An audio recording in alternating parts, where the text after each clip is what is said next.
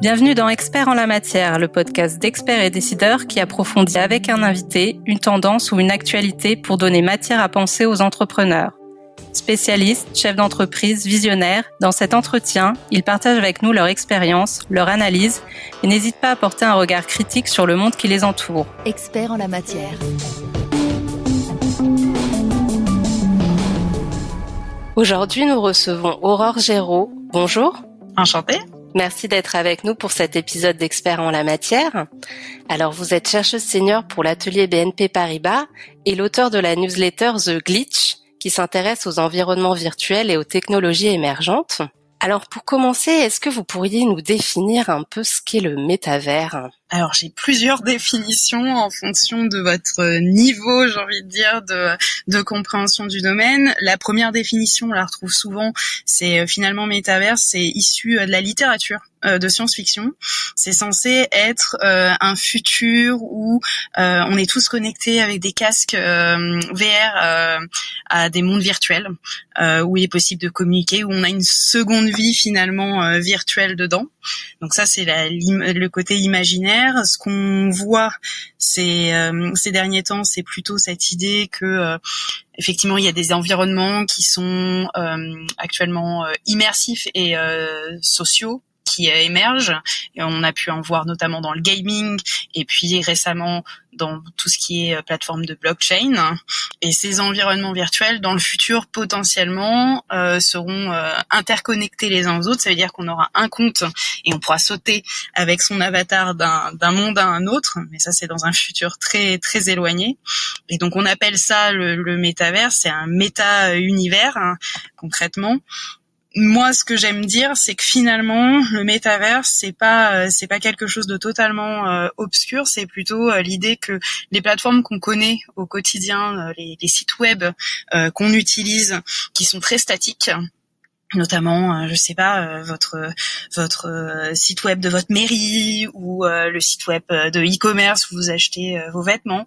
Eh ben ils sont très statiques et puis avec le temps ben on, va voir qu'ils vont être beaucoup plus immersifs et beaucoup plus beaucoup plus sociaux parce que tout simplement c'est un besoin c'est un besoin depuis euh, depuis la pandémie. Euh, les gens ont besoin d'un côté plus humain, euh, ont besoin d'être beaucoup plus sur Internet, d'avoir un usage plus fluide, plus intéressant. Et les technologies aujourd'hui, elles sont elles sont capables de l'offrir et d'offrir ce, peut-être ce contact un peu plus humain virtuel. Et aujourd'hui, finalement, euh, qui, qui, sont les, les acteurs euh, de ce de ce métavers? Alors, on en voit plusieurs. On va avoir déjà les plateformes qui abritent euh, ce métavers, ce qu'on appelle en général des métavers, hein, tout simplement. On va avoir des plateformes de gaming, notamment. je vais vous donner des exemples. Il y a par exemple Fortnite, qui est, qui, est, assez connu parce qu'il y a eu pas mal de concerts à l'intérieur.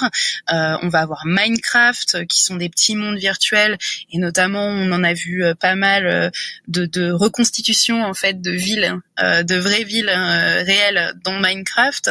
On va avoir également Roblox qui a qui a boomé pendant la période du, du, du confinement également, qui est un petit monde où finalement on peut créer des mini-jeux à l'intérieur et il y a une véritable économie derrière qui s'est créée puisque les, les joueurs peuvent donner la possibilité de payer à l'intérieur et donc on devient créateur de mini-jeux vidéo. Donc là, il y a ces, ces, plateformes très classiques de jeux vidéo qui ont finalement offert un service plus plus par rapport à ce qu'ils avaient avant. On a aussi des plateformes de ce qu'on appelle social VR, euh, comme euh, par exemple Altspace, euh, qui sont des plateformes qui ressemblent un petit peu aux réseaux sociaux, mais qui finalement utilisent la VR comme euh, outil de connexion, j'ai envie de dire, entre les entre les individus, qui sont un peu plus euh, puisque ces plateformes finalement nécessitent un, des outils, ils nécessitent un casque. Tout le monde n'a pas un casque. Euh, et puis on a ce qui commence à, à exploser, j'ai envie de dire, qui sont ces plateformes qu'on appelle de Web 3, de Web 3, qui sont en fait des mondes virtuels également, euh, mais qui sont hébergés euh, sur blockchain. Et ces mondes, notamment, ils vont de pair avec tout ce qu'on peut voir actuellement dans le domaine des NFT, mais l'utilité en soi est, plus ou moins la même euh, qu'on peut trouver dans les, mondes du gaming, sauf qu'il y a plus un, aspect propriété qui est beaucoup plus prégnant. Oui, donc il y a quand même un, un lien assez fort finalement entre l'univers du jeu vidéo et le métavers. Il y a un lien assez fort puisque finalement c'est les technologies du jeu vidéo qui nous emmènent dans le métavers puisque euh, le, la VR on, on, la connaît dans les jeux vidéo, les graphismes, les graphismes, les avatars, c'est les habits, c'est des habitudes qu'ont qu pris les gamers hein, finalement d'avoir leur personnage qui leur est propre. Et puis euh, et puis oui tout ce qui est tout ce qui est environnement que l'on visite, peut-être des quêtes, ce genre de choses, des, euh, des mini-jeux finalement, de la gamification. Donc c'est l'univers du jeu vidéo qui a fait qu'aujourd'hui les technologies sont assez à la pointe pour recevoir finalement n'importe qui et pas juste des gamers. Et justement, vous évoquiez la, la question de, des, des NFT.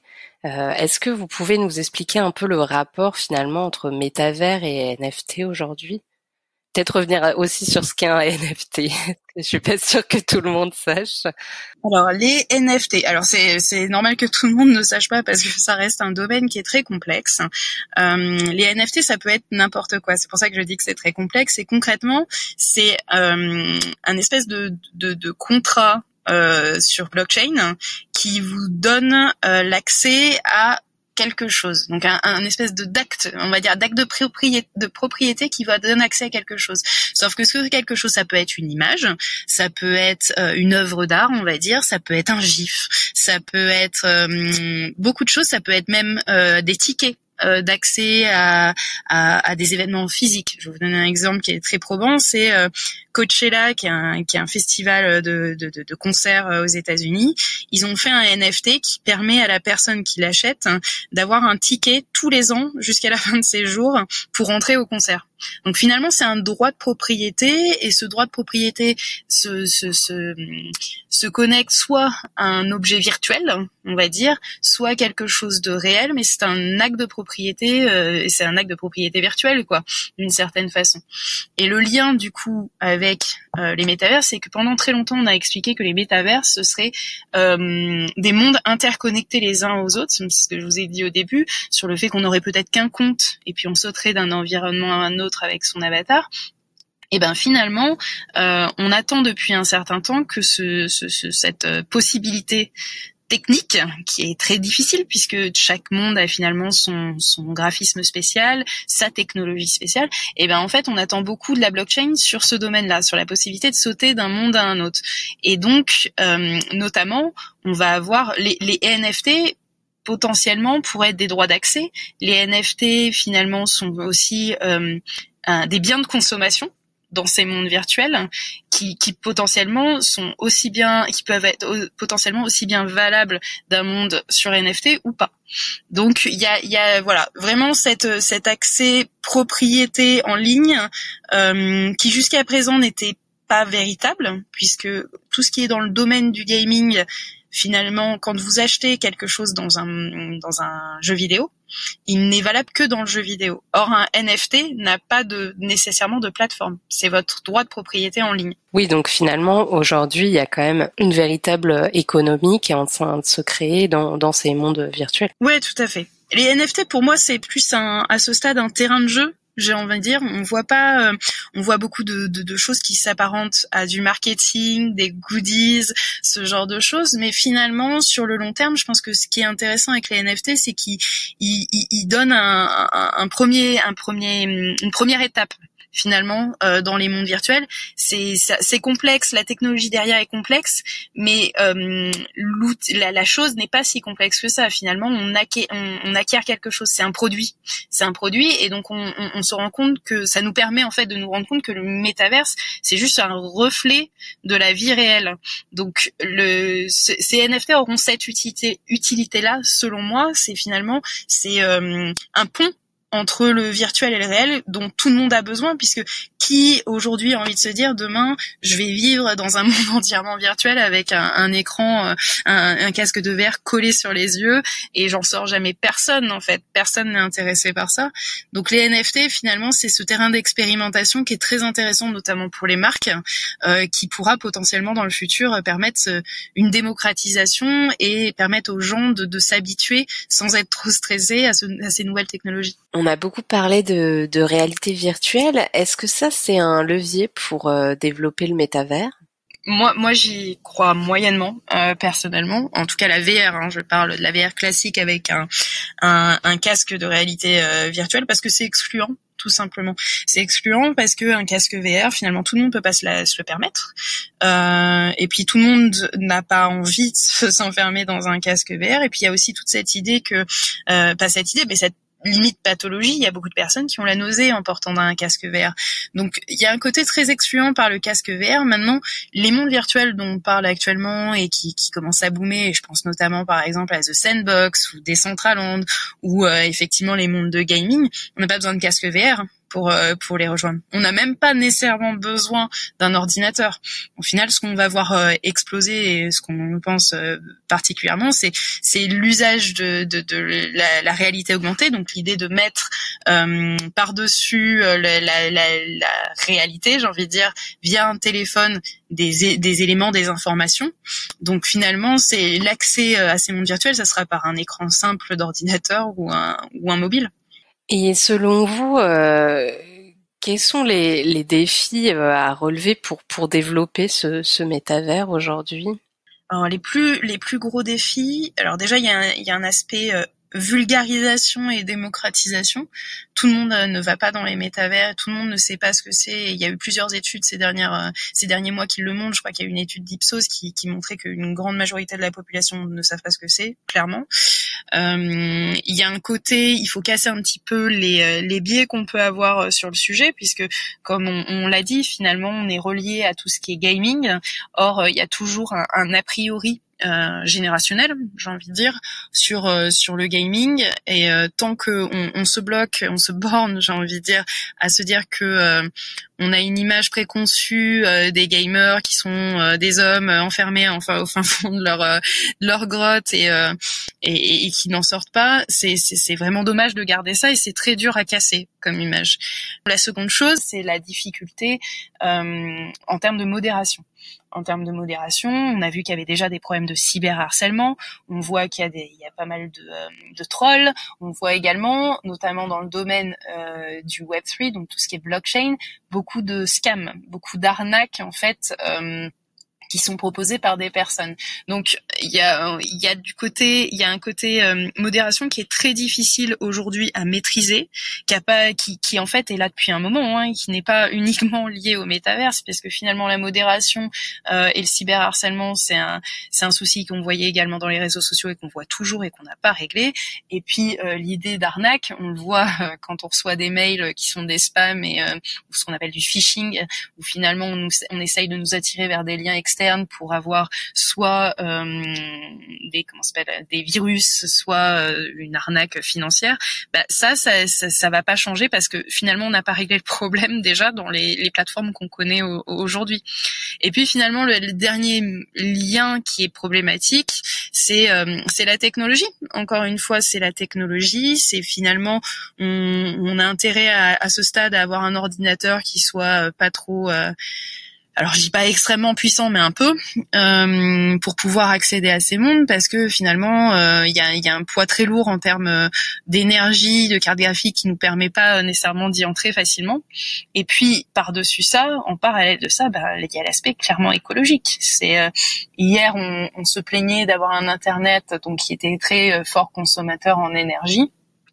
Qu'est-ce que c'est quand euh, tous les ordinateurs se connectent à des métaverses ou à des blockchains euh, Dans le futur, on ne sait pas trop euh, à quoi ça nous, amène en fait. Au-delà des, des, usages, on va dire, de, de récréatif. Est-ce qu'il y a des, des, usages aussi professionnels euh, qui, qui, apparaissent aujourd'hui? Alors il y a des usages professionnels. Donc je parlais de la VR notamment tout à l'heure, euh, où je disais que c'est excluant, mais euh, on voit la VR qui est, qui est, quand même un outil intéressant, notamment dans la formation, euh, parce que on va créer des mini-mondes qui permettent des, des simulations, notamment de, de, de, de, scènes de travail ou quoi que ce soit, et euh, pour le coup la VR a vraiment cette, cette possibilité de permettre à quelqu'un d'avoir l'impression d'être dedans, de faire sa simulation en, temps réel et avoir potentiellement une personne à côté qui peut intervenir avec elle.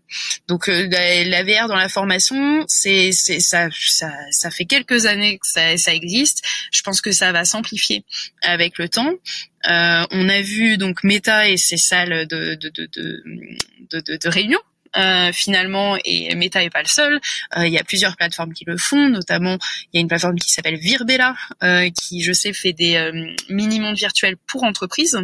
il y a aussi la plateforme GatherTown, qui est une plateforme qui est beaucoup plus on dirait un, un, un, jeu rétro euh, assez mignon, euh, un petit peu Game Boy, euh, mais qui pareil fait des salles de réunion, qui ont la possibilité par ailleurs de, de privatiser ces salles, donc avoir des, des, des micros, des micros entreprises et qui ne sont ouvertes que avec un accès privilégié.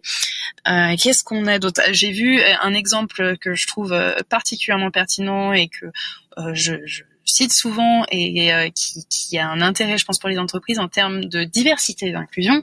Euh, notamment, euh, Microsoft a utilisé Minecraft. Ce qu'il faut savoir, c'est que Minecraft appartient à Microsoft quand même pour euh, l'intégrer dans son process euh, de hum, recrutement, de recrutement de personnes qui sont neurodivergentes, donc des personnes qui sont sur le spectre de l'autisme.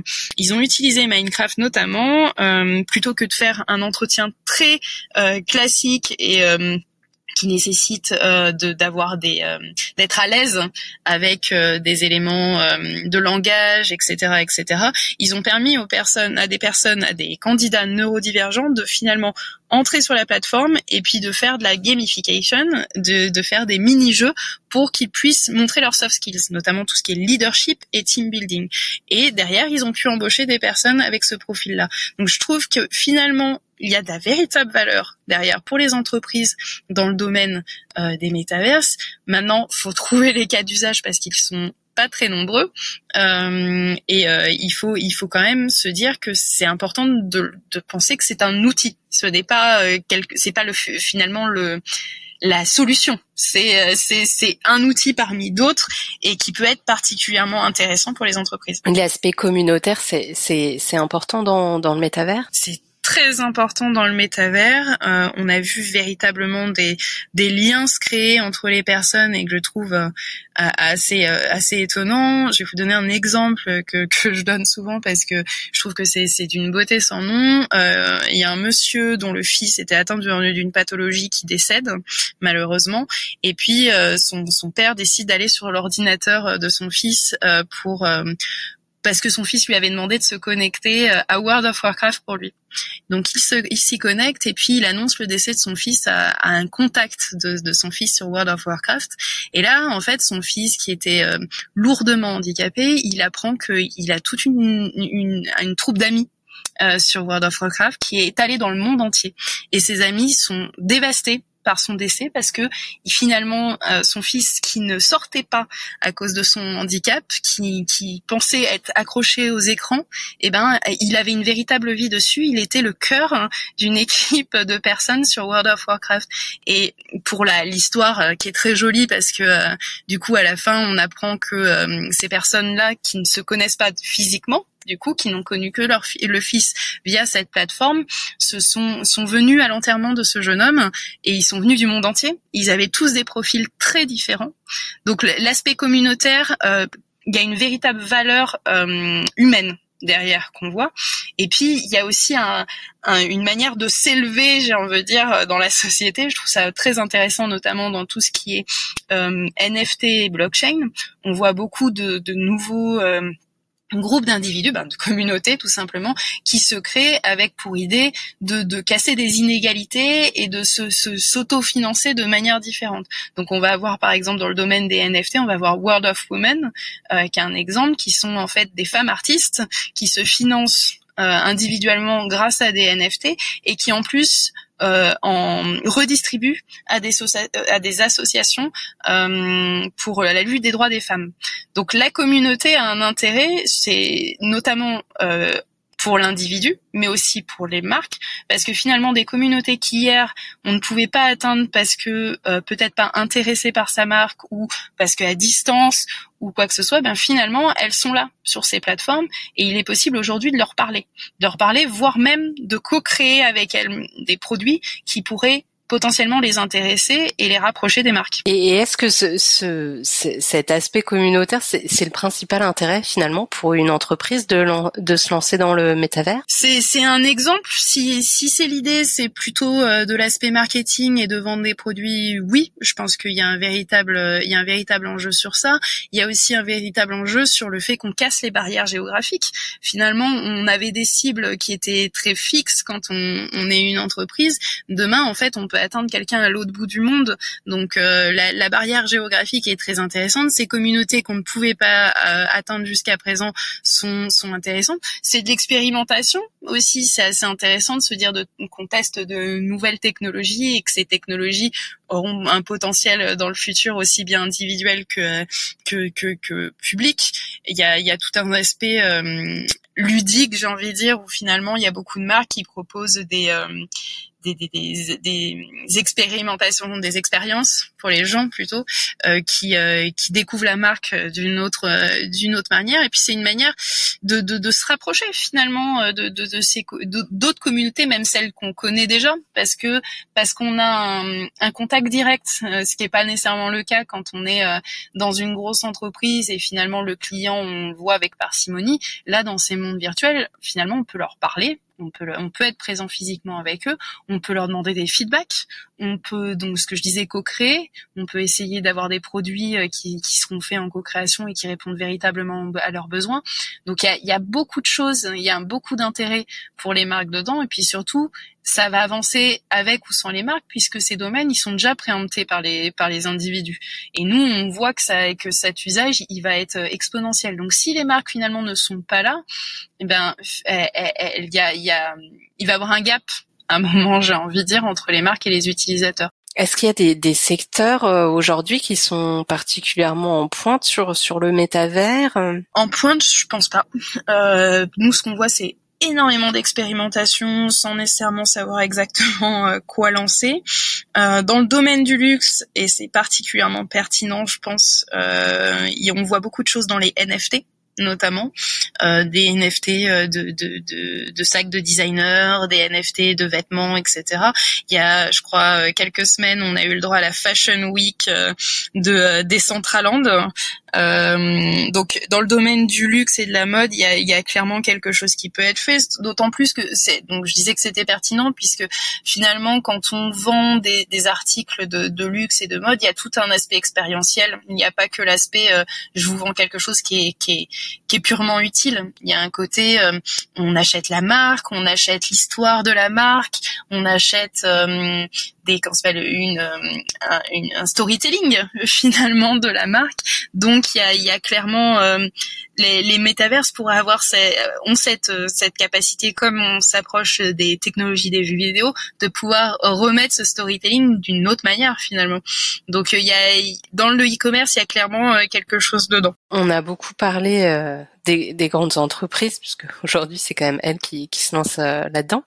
Est-ce que il y a, des usages aussi euh, qui pourraient émerger pour les petites entreprises? Est-ce que finalement les petites entreprises pourraient, euh, type PME hein, par exemple, peuvent se, se lancer dans le, le métavers? Moi, je pense qu'ils peuvent se lancer dans le métavers parce que, alors, deux, deux choses différentes. Euh, les, si c'est se lancer euh, dans les grosses plateformes de blockchain, dont The Sandbox, Decentraland, c'est problématique à ce stade parce que tout simplement, soit tous les terrains ont été vendus, soit ils coûtent extrêmement cher. Donc, est-ce qu'une PME a un intérêt à faire un investissement aussi important sur quelque chose qui actuellement est euh, spéculatif et euh, volatile, hein, puisque ces plateformes, euh, ces, terrains virtuels, c'est aussi des NFT, hein, faut le rappeler. Je ne sais pas. Maintenant, il existe plein de plateformes qui sont hybrides j'ai envie de dire euh, hybrides, pas dans le sens blockchain et et, euh, et plateformes traditionnelles, mais qui ne sont pas des jeux vidéo euh, et qui permettent euh, un petit peu la Second Life. Donc je vous parlais tout à l'heure de Gatherton ou euh, Virbella, qui sont intéressantes parce que je pense que financièrement elles sont plus abordables. maintenant, encore une fois, tout dépend du, du, du service qu'ils veulent offrir. Est-ce que l'idée c'est d'être plus près de leurs clients ben dans ce cas-là, pourquoi pas? Euh, Maintenant, ça veut dire qu'il y aura besoin d'une présence physique virtuelle euh, dans ces mini-mondes et pas qu'ils soient jetés juste là euh, pour être présent. Euh, et puis, euh, c'est ce que ce qu'on disait sur sur l'aspect télétravail. Finalement, il y a tout tout un intérêt de, de recréer une cohésion quand on est tous éloignés les uns de chez les uns des autres. Et ces petits mondes virtuels pour une PME, ça peut être intéressant pour être un un, environnement, j'ai envie de dire, euh, sain, euh, un environnement de partage ou de collaboration, de co-création. Quand on a des salariés qui sont éparpillés, euh, ça peut être un, point d'ancrage quand physiquement on n'a plus nécessairement de, de bureau avec tout le monde en permanence. Merci Aurore Géraud. Merci. Les podcasts de la chaîne Expert et Décideur sont disponibles sur le site expertetdecideur.fr et sur toutes les plateformes d'écoute. N'hésitez pas à vous abonner, à laisser votre commentaire et à liker. La chaîne Expert et Décideur.